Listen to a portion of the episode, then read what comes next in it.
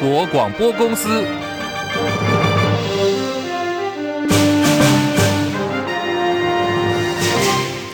大家好，欢迎收听中广新闻，我是黄丽凤。新闻开始，先来关注的是卡努台风豪雨重创南投，而由中彰投民间团体所组成的三十辆物资车队，载送灾民到了南投仁爱乡最东边的德路谷。都达部落回程的时候呢，其中有一辆车遭到土石流砸中，吓得驾驶赶紧猛踩油门，才惊险逃出了土石堆。不过，包括驾驶座还有车顶都明显的凹陷。这名驾驶事后吓得直说：“真的是差点死。”掉能够活着是神明有保佑。南投仁爱乡暴雨成灾，多处土石流现在有待清理。台十四线埔雾公路七十五点九公里的中永桥路段路面龟裂下陷，公路总局已经动员了，正在派机具进行抢修。今天呢还是没有办法通行。气象局也提醒，未来三天还是有大雨的可能。预报员刘雨琦说：“今天一直到礼拜三，包括中南部可能要特别留意，雨势会比较大。”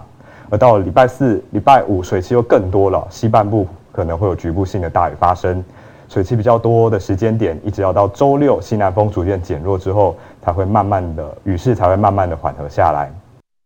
卡努台风路径诡异，除了外围环流重创南投，也两度重创了日本冲绳。现在卡努台风的等级呢，已经来到了轻度台风。今天它叫二度转弯，逐渐转北，明天扑向日本九州，极有可能会在十号登陆南韩，然后接着一路穿越朝鲜半岛。不过这个台风呢，真的是一个怪台哦，它从台湾、日本、韩国，然后一路的还要到大陆的东北地区。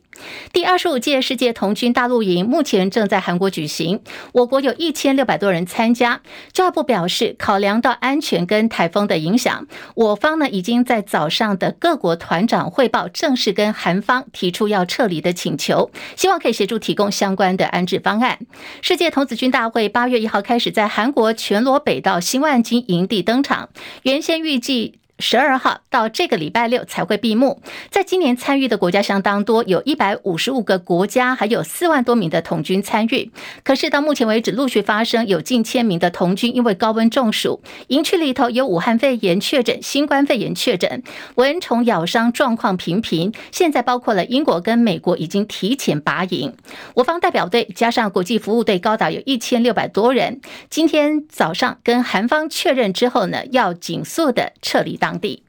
NCC 目前强度关山通过的镜电视新闻台负责人，还有章程变更案，时代力量立委陈娇华今天开记者会，痛斥 NCC 的主委陈耀祥是以负停止条件的行政处分来转移自己放水的责任，呼吁镜电视目前作为人头代持的大股东们，千万不要出具虚伪不实的违法窃解。陈娇华说，他已经握有未公布的录音档，如果敢签的话，他会到北检去告爆发。陈嘉华说，镜电是从去年三月爆发了弊端以来，有很多违法乱纪的行为，包括从执照的取得、负责人变更，还有政治黑手介入，明显的都已经违反了 NCC 的附加条款。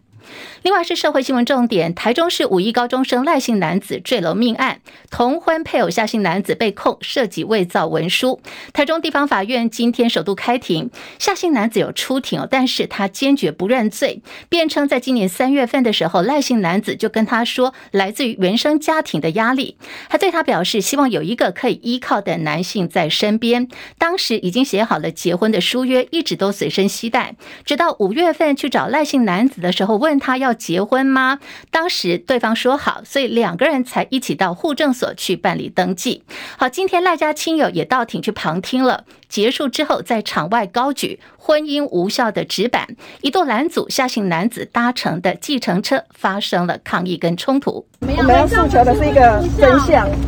对，婚姻无效，婚姻无效，也要要求在调检察官要求调证人跟勘验这个呃光碟，所以说我们就是。我们就是等下一题之后再说。你们还是会持续关注？对，因为他刚刚开庭的时候有很多，他有讲话的一些内容已经有点前后不一了。好，这是台中五亿高中生的命案还在持续侦办当中。今天一样，宜兰花莲台东又出现高温，稍早全台最高温在花莲五鹤三十八点五度，宜兰也有三十八点一度高温。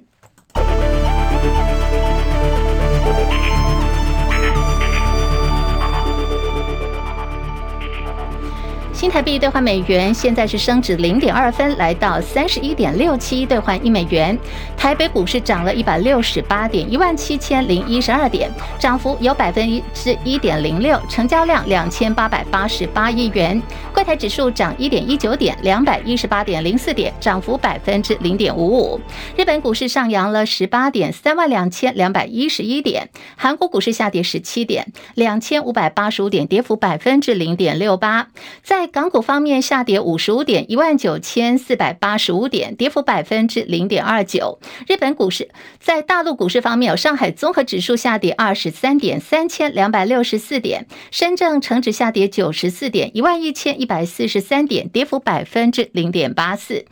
印度股市上扬一百六十一点，来到六万五千八百八十二点，现在涨幅有百分之零点二六。国际汇价，欧元兑换美元一点零九九五，美元兑换日元一百四十二点一二，一美元兑换七点一九二零人民币。黄金价格最新报价每盎司一千九百三十八美元。以上是最新的财经资讯。好，财经大代志哦，来看的是台湾碳权交易所，今天呢是在高雄软体园区揭牌了，开启了。近零碳排重要的里程碑。不过，在碳权题材利多出尽下，上市碳权概念股、造纸类股的股价集体跳水。指标股我们看到，农林的部分早盘还一度跌停，拖累造纸股重挫。华指盘中股价来到了二十八点二五元，跌幅超过百分之八。永丰余跌幅超过百分之四，股价来到三十四点八元。另外，正隆还有荣成今天股价表现也都在盘中是走跌的。反而表示，造纸股先前反映市场对于未来碳交易所成立之后的期待，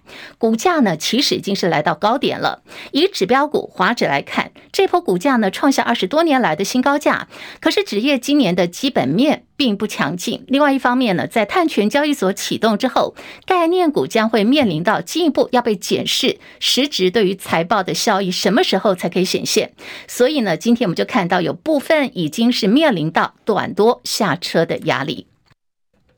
现在时间来到十三点零九分，好，希望在前线呢，我们就要来进一步关注这个由行政院国发基金跟证交所所共同设立的台湾碳权交易所，连线中广资深记者张佳琪，佳琪上线了吗？是立凤午安。碳权交易所从今天开始是正式营运了，永续的议题受到关注。从现在国内的法规面、市场面，近零排碳在台湾可行性如何？甚或呢？如果说我们要进一步接轨国际的话，可能达标吗？佳琪怎么看？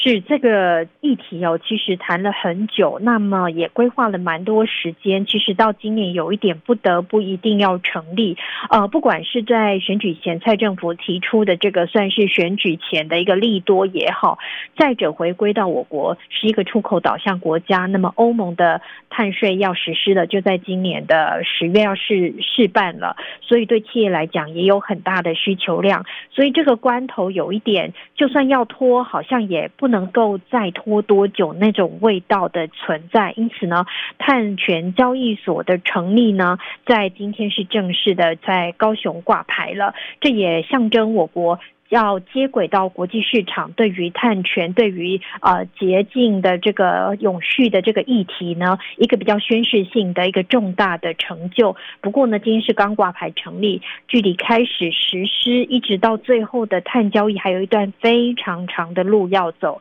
因此，今天的成立宁可说只是一个象征性的意义，接下来才是呃我们要迈向这个永续的一个重要的关头，才是接下来比较重大的议题，预料碳权交易所成立之后，最首先当务之急就是要协助有需求的企业配合环境部来做一个碳盘查的工作，还有经济部的工业局要做碳盘查的工作。先过了盘查这一关，才有办法进行后续的，要谈到一些咨询、买卖、交易等等的议题。立凤。好，那当环境永续呢，现在成为显学了，哪些产业别哦影响最大？其实刚佳琪那呃稍微带到一点点，不过现在更多人好奇的是跟我们切身相关的这个呃，我们刚刚提到这个议题可能带来哪些的商机还有工作机会嘞？佳琪。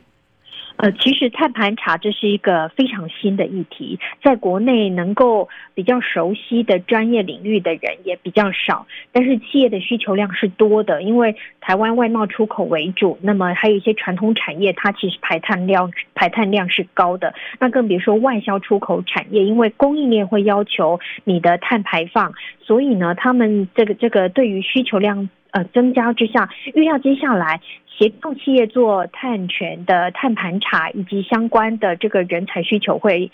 呃剧烈的增长。其实呃，企业在这一两年来也一直在政府的协助之下开始做内部训练，也要先搞清楚自己的碳排放的状况，才能够让。协助盘查的人可以做进一步的协助，也才能够让碳权交易所来辅导他做一些碳咨询的业务。因此呢，最近的工业局其实是的做法，其实是用做的比较好的大企业去带一些做的啊才刚起步的小企业一起来做，才能够赶上。新的这个趋势的潮流，以及因应欧盟的这个要求，所以在未来预料碳权相关的人才需求会很大。其次呢，未来我们进入碳权交易的阶段，还有在碳汇的部分也会有很大量的需求，所以跟森林有关，以及跟碳权交易有关的这个金融界跟农业界的人士的这个人才需求，预料也会提升。所以这在这方面的人才急缺之下呢，其实国内能不能提供这么多的人才量啊、倒是产业界目前还蛮忧心的。立凤，好，非常谢谢佳琪哦，这是从今天开始正式营运的碳权交易所，而为了实现二零五零近零排碳碳排的目标，政府全力发展再生能源，也推动了渔电共生。好，这个计划呢，现在外界质疑的声浪很大，说这个渔电共生呢，根本就是鱼死电生，执意破坏了生态环境。还有这个养殖渔业的弊案争议连连，可能还会进一步冲击到二零二四总统跟立委选举的这个选情。对此，太阳光电五大公协会今天发出声明，驳斥这个相关的传闻，还呼吁各界应该团结推动。再生能源，让渔电共生啊，可以达到环境养殖跟绿电的三方共好。纽约时报看到了对于台积电创办人张忠谋的访谈。张忠谋今年九十二岁了，他畅谈了半导体人生的三片拼图，提到了在一九八五年，也就是民国七十四年的时候，当时他五十四岁离开了美国，到台湾，一九八七年成立台积电的过程。此外，张忠谋也谈到中国没有什么机会称霸半导体产业，跟很多人一样，张忠谋一样会担心美国可能会因为台湾和中国大陆发生冲冲突。不过，他也说啊，中国大陆入侵台湾两栖作战以及所有类似的可能性非常非常低。他说，就算是某种的封锁，他也是认为可能性很低的。但是这种机会还是有。我想要来避免这样的情况。已经退休的张忠谋对于自己没有办法在台积电面临地缘政治挑战的时候掌握主导权也感到遗憾。不过他说呢，他选择在二零一八年退休的时间点是合理的，因为当时他已经确定我们已经取得了技术领先。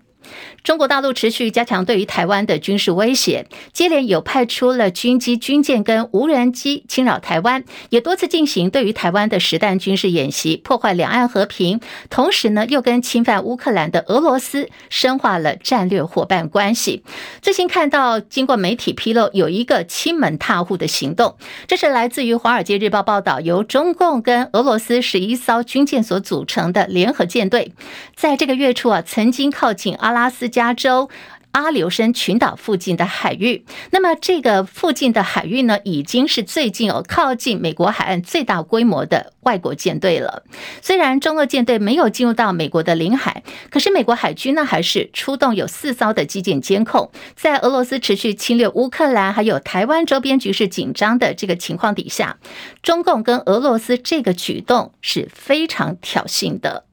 北韩领袖金正恩最近陆续视察了北韩重要的军工厂，他了解北韩军工政策核心目标的执行情况。而且呢，金正恩根据媒体报道，他还亲自动手试射了一番。北韩媒体说，金正恩视察包括是超大口径火箭炮弹、狙击武器、战略巡弋飞弹以及无人攻击机发动机等生产的军工厂，具体去了解近期在北韩方面有关于军军工教、有关于国防武器还有军事武器所生产的情况。面临推翻二零二零年大选结果等相关的指控，前美国总统川普他反击了。这回呢，他炮轰的是联邦地区法院法官楚坎，认为他不会做出公平审理，将会向法院来申请撤换。韩国最近连续爆发了公共场所随机杀人事件，韩国网络社群也出现了不少的杀人预告，先前还锁定了南韩总统尹锡悦，引发了社会的恐慌。到目前为止，经过了一个周休假期，韩国警方已经在各地逮捕了四十六人，而且这些呢发出杀人预告的大部分都是未成年，在落网之后声称他们只是开玩笑而已。焦点回到国内的总统大选，民进党政府力推的前瞻基础建设计划，最近引爆了蓝绿白战火。蔡英文总统前天到新北板桥，也就是这个侯友谊的本命区啊，接云寺去参香。致辞的时候，他主动提到前瞻基础建设。蔡英文两度强调自己没有债留子孙，还开呛前总统马英九以及他的前前任，也就是陈水扁留下的债务大概是新台币一兆四千亿到一兆。七千亿元，来听当时蔡英文是怎么说的？有没有再留子孙？会改革开放，没有再留子孙啊！我的前任就马总统，还有前前任，他们八年执政留下来的债务大概是增加，大概是一到四千到一到七千亿元。啊，我总统做到今嘛，增加个四千万亿。对于蔡英文的说法，前副总统吕秀莲，也就是他的前前任的陈水扁总统的副手吕秀莲，好，吕秀莲他说了，执政者应该被监督跟检视，为什么不干脆由行政院长举行记者会，坦然来说明各界的质疑呢？他说这样子哦，你提了一些数据诱导民众也不好。对于以后想要竞选的人，应该要检视他们的理财能力，不管是中央或者是地方的行政主管，以后呢要先公布的是财政状况。任期结束的时候再来公布一次，选民就能够清清楚楚知道花了多少钱，做了多少事。可是这件事情呢，在过去从来都没有做过。刘秀莲还说，在野党一定要去严厉监督执政党，蔡政府主笔重大的支出相关的主管都应该跟全民来做说明。现在呢，应该是人民引领国家的时候，不能够单单信赖一位总统。放眼世界各国的民选总统，很可能都会出问题的。那么，与其去责备个人，不如我们就来建立制度。好，对这相关的争议，到底前瞻特别预算有没有去破坏财政纪律？今天财政部也提出数字了。张佳琪报道。民众党、国民党立法院党团最近多次针对蔡政府特别预算编列、财政纪律提出质疑。财政部次长阮清华七号临时召开记者会澄清。阮清华表示，特别预算及总预算都是遵守法定预算程序，依法采分年或者分期编列，且依照计划分年执行，并不是全数一次举债，也有纳入债线管控，绝没有作假账情事。阮清华说。如果是从这个经济成长的角度来看，GDP 不断的成长以后，然后呢，再加上分年编列，将来呢，我想这个大举债空间会越来越大，对未来的这个举债的影响应该是有限。阮清华指出，近年来中央政府财政状况维持稳健，政府长期债务比率由一百零一年底的百分之三十六点三降至一百零八年底的百分之二十九点六，到一百一十一年底比率降到百分之二十九点三，截至一百一十二年七月底止，比率的实际数是百分之二十七点二。他举前任总统陈水扁及马英九任内债务净增加数为例，蔡政府上任到今年七月底止，总共举债四千三百五十亿，低于扁政府的一点四九兆，马政府的一点七三兆。中广记者张佳琪台北报道。二零二四总统大选白热化，柯文哲最近呢半个多月接连遭遇到北流、丑女、物化女性等乱流，民调从原本的坐二望一，现在呢慢慢变成是保二大战了。一旦红海创办人郭台铭宣布独立参选，现在外界看法是对于柯文哲的冲击相对比较大。国民党金门立委陈玉珍一直都在力促蓝白合，先前他还促成了郭台铭跟柯文哲在金门的世纪同框，晚上还演出了海誓山盟，但没想到民政党日前是推派了金门副议长欧阳宜雄的妻子尚文凯角逐立委，这个背后的动机引发了政坛许多的讨论。媒体报道说，民众党在金门疑似是绿白合作，跟民进党合作了，由在地呢比较亲民进党路线的人士，搭配了民众党籍的金门县长陈福海帮忙。虽然说现在要派出来的尚文凯不一定能够胜选，可是呢，陈玉珍很势必的就要多花点心力来备战了。由于陈玉珍过去跟柯文哲的交情看起来是相当不错的，记得吗？在二零一九年的时候，当时陈玉珍因为在立法院抗争的时候手被夹伤，柯文哲还赶到医院去。探视，民众党在金门推出尚文凯校正陈玉珍，这个举动引发了国民党前立委陈学圣呼吁蓝营小鸡千万不要去蹭别人取暖，否则这个下场哦可能会跟陈玉珍一样真心换绝情。柯文哲的回应是基于政党的长期发展，然后再加上金门县长陈福海是民众党自己党籍的县长，还是得要尊重地方党部跟首长的评估。一般来说，这一次呢是地方主张要选有建建议，所以才会有这样的案子去来提名了尚文凯。柯文哲说，民众党表面上看起来是一人政党，可是实际上呢，权力是相当下放的。陈玉珍固然是我们友善的立委，我们也没有否认呐、过去我们之间互动不错，可是如果因为就这样，是不是整个台湾民众党通通都不要提名了？因为每个选区不是蓝的，就是绿的。难道我全部都不要提名吗？提到柯文哲，他日前在接受蔡政正元专访的时候语出惊人，表示南部的月薪四万块钱左右，老百姓老百姓的生活实在太惨了。说我不赢呢，台湾会完蛋。这句话引发争论。那么财信传媒的董事长谢金河说，他不认同柯文哲的看法，强调最近这几年来政策加持南部，嘉义已经有科技园区，台南有台积电的加持。另外，在高雄这两年更是税变了许多，现在连加工出口区也已经要改成科技园区了。这些年，像是日月光啊、影威，还有这次台积电二奈米选择在高雄，这个谢金河说，这就是一个南部高雄税变的新开端。谢金河强调说，路是人走出来的，台湾在风雨飘摇中一步一脚印走到今天，外在压力很大。他说，台湾人默默努力创造的一片天是惊人的，可是。其实我心里头没有对于台湾深沉的爱，你会发现哦，你就把先前这个韩国瑜在选高雄市长所讲的“莫忘世上苦人多”，改变几个字，就会变成“莫忘政坛骗子多”。国民党总统参选侯友谊民调持续低迷，民众党总统参选柯文哲的支持度呢屡屡超车。这个侯友谊跟柯文哲之间的竞合关系相当紧张敏感。国民党智库执行长侯办议题组的召集人柯志恩今天被问到蓝白合作的可能性，他就说：“哎，九月份以后再说吧。现阶段呢，我们应该要做的是先巩固蓝营的基本盘，把自己强大起来。对于说旁边有很多人，我们可以去做。”做不一样的处理。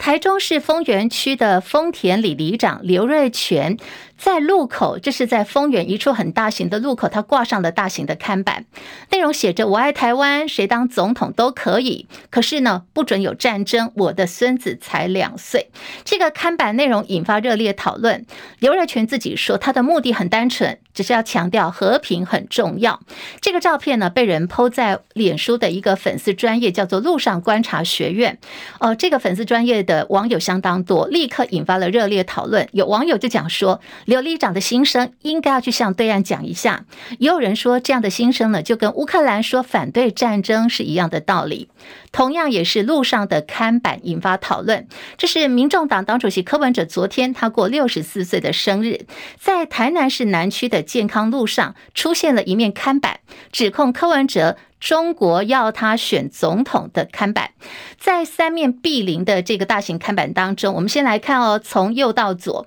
右边呢挂的是民进党党主席赖清德跟立委林俊宪的合体看板，最左边的挂的是柯文哲理性、科学、务时的刊板。那么中间这一个呢，是台湾基进市议员李宗麟，他在中间挂上了刊板，上头就呃写了这几个字，我们刚刚有提到，就是。中国要他选总统，那指着他的左边，左边呢就是柯文哲。